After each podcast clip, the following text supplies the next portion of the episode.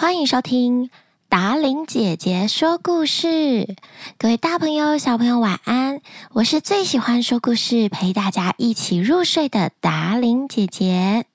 两集的儿童节百集扣奥特辑之后，我们又要回来讲格林童话的故事啦。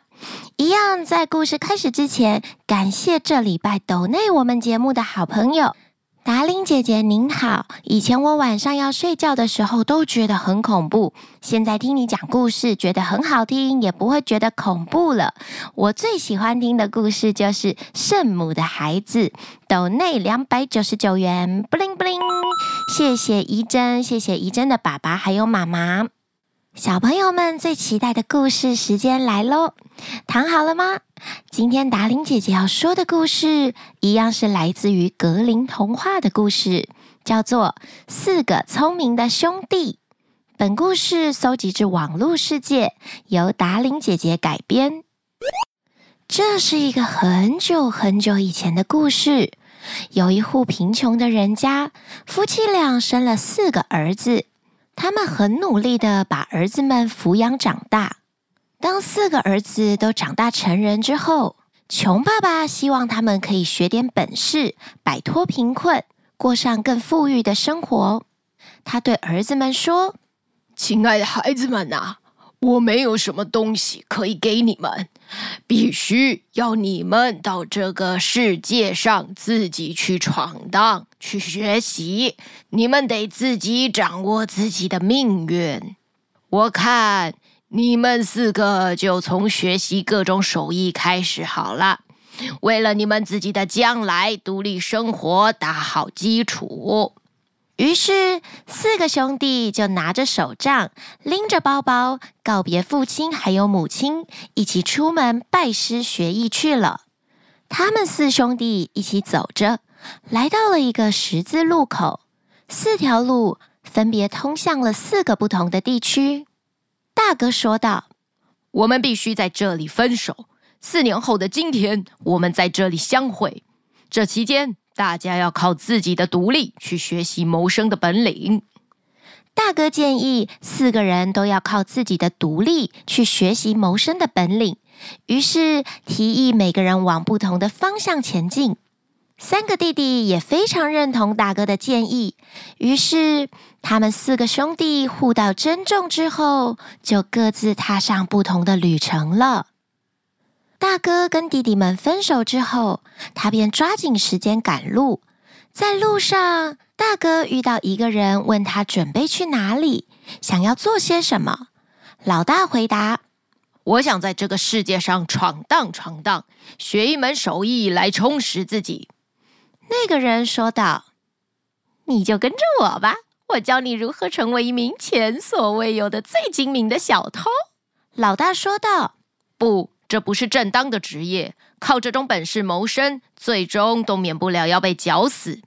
那人又解释说：“嗨，你不必担心什么绞刑架，因为我只教你如何找出最适合的方式、方法，还有对象，取到别人得不到的东西，来无影去无踪，让别人找不着你的踪迹。”听完之后，老大被说服了，他跟着这位师傅学习。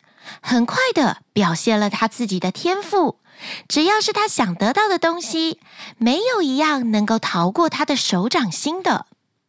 老二跟三个兄弟分开之后，在路上的他也遇到了另外一个人。当那个人了解他此行的目的，就问老二想要学什么本领。老二回答说：“我目前没有任何想法。”那人又说道。你愿不愿意跟我一起学做一名占星学家？这是一种崇高的职业，因为当你了解星象之后，就没有什么事情能够瞒过你的了。听了他这么说之后，老二非常的高兴，他便在那位老师的教导之下，成为了一名非常出色的占星学家。二哥学业有成，他准备告别老师回家去。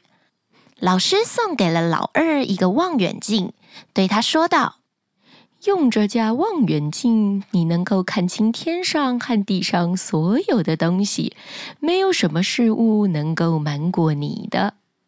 老三遇上的是一个猎人，他跟着猎人学到了各种打猎的本领，成为了一个极有能耐的猎手。当老三离开师傅时，师傅送给他一副弓箭，并且告诉他：“这副弓箭送给你。”用这副弓箭，无论你想射什么东西，你都一定能够射中它的。同样的，小儿子也在路上遇到了一个人。这个人问他想做什么，并且问他说：“你愿意当个裁缝师吗？”小儿子回答说：“不，裁缝一天到晚都盘腿坐在那儿，拿着针穿来穿去，提着熨斗推来推去，这工作不适合我做。”那个人又对小儿子解释道：“哎，我可不是那种裁缝，跟我学吧，你会学到一种完全不同于普通做衣服的裁缝手艺。”尽管小儿子还没有完全了解这个人的手艺到底有什么特别的地方，好奇心还有求学心促使小儿子答应跟他学习，而且学会了他全部的本领。当小儿子拜别师傅之时，师傅送给他一根针，对他说：“用这根针，你能够把任何东西都缝起来，从软的鸡蛋到坚硬的钢铁，被缝合之后，真的可以说是天衣无缝，毫无破绽。”师傅就将这支针送给你啦。四年的时光很快就过去了，这天终于到他们约定的日子。四个兄弟在原本分离的十字路口相会了，他们欢欢喜喜的互道离别之情，然后一起开开心心的回到家里去见父母亲。他们也将各自分别的经历、学到什么手艺，都告诉父亲还有其他兄弟。一家人非常非常的高兴。这一天，他们一起坐在屋前的一棵大树下。父亲说。我想考考你们每一个人所学到的本领。说着说着，父亲就抬起头来向树上望去。他对老二说道：“在这棵树顶上有一个苍头燕雀的巢，你告诉我，鸟巢里有几个蛋？”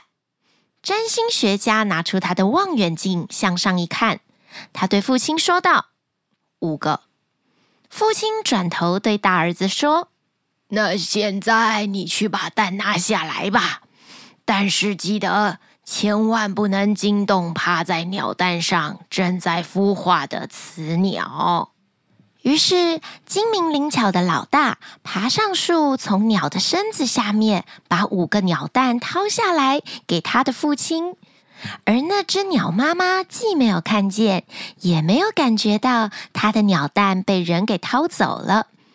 雌鸟仍然静静地趴在巢内。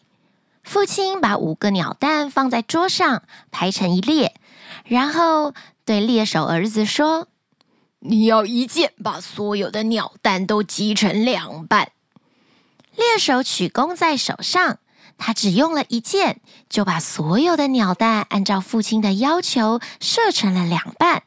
最后，父亲又对最小的裁缝儿子说：“你要把鸟蛋和蛋里面的小鸟都缝合完全，不要让它们有任何受到伤害的痕迹留下。”于是，小儿子裁缝拿出针，按照父亲的要求，把所有的蛋都缝好了。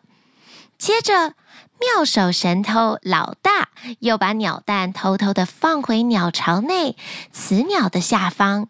那只鸟妈妈竟然完全都不知情，好像它孵下的蛋从来都没有被动过一样，仍然继续孵着那些蛋。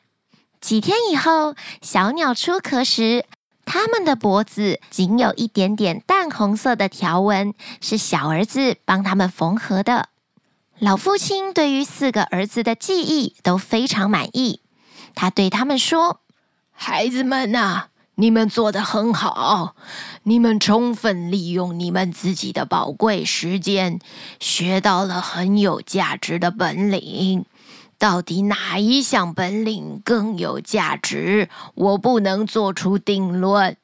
要是有机会，就让时间为你们的技能做出评价吧。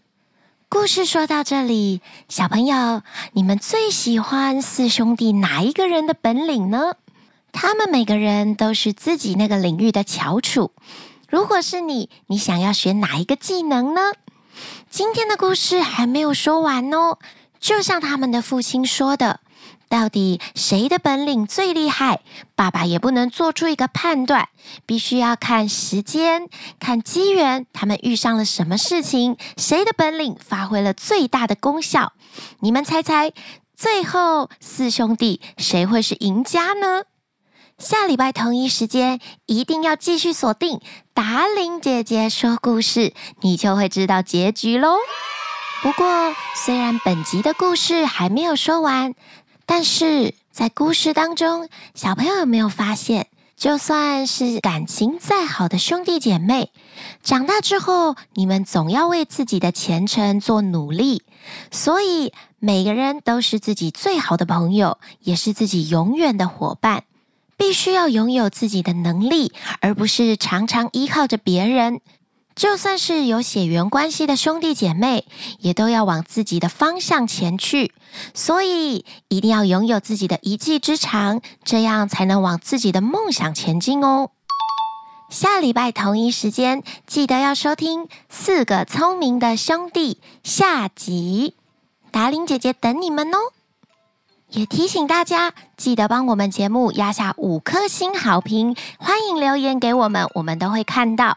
如果想要赞助我们节目的爸爸妈妈，下方说明栏也有赞助连接，欢迎大家支持优良的节目长存。我们下礼拜再见了。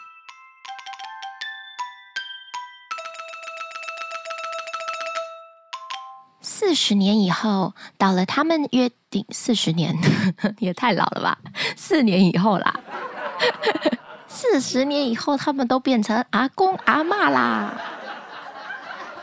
而那只那只哪只哪只不吃可吃，那只那只小鸟，那只雌鸟，懂吃懂吃不吃可吃，跳针跳针，达伶姐姐跳针了。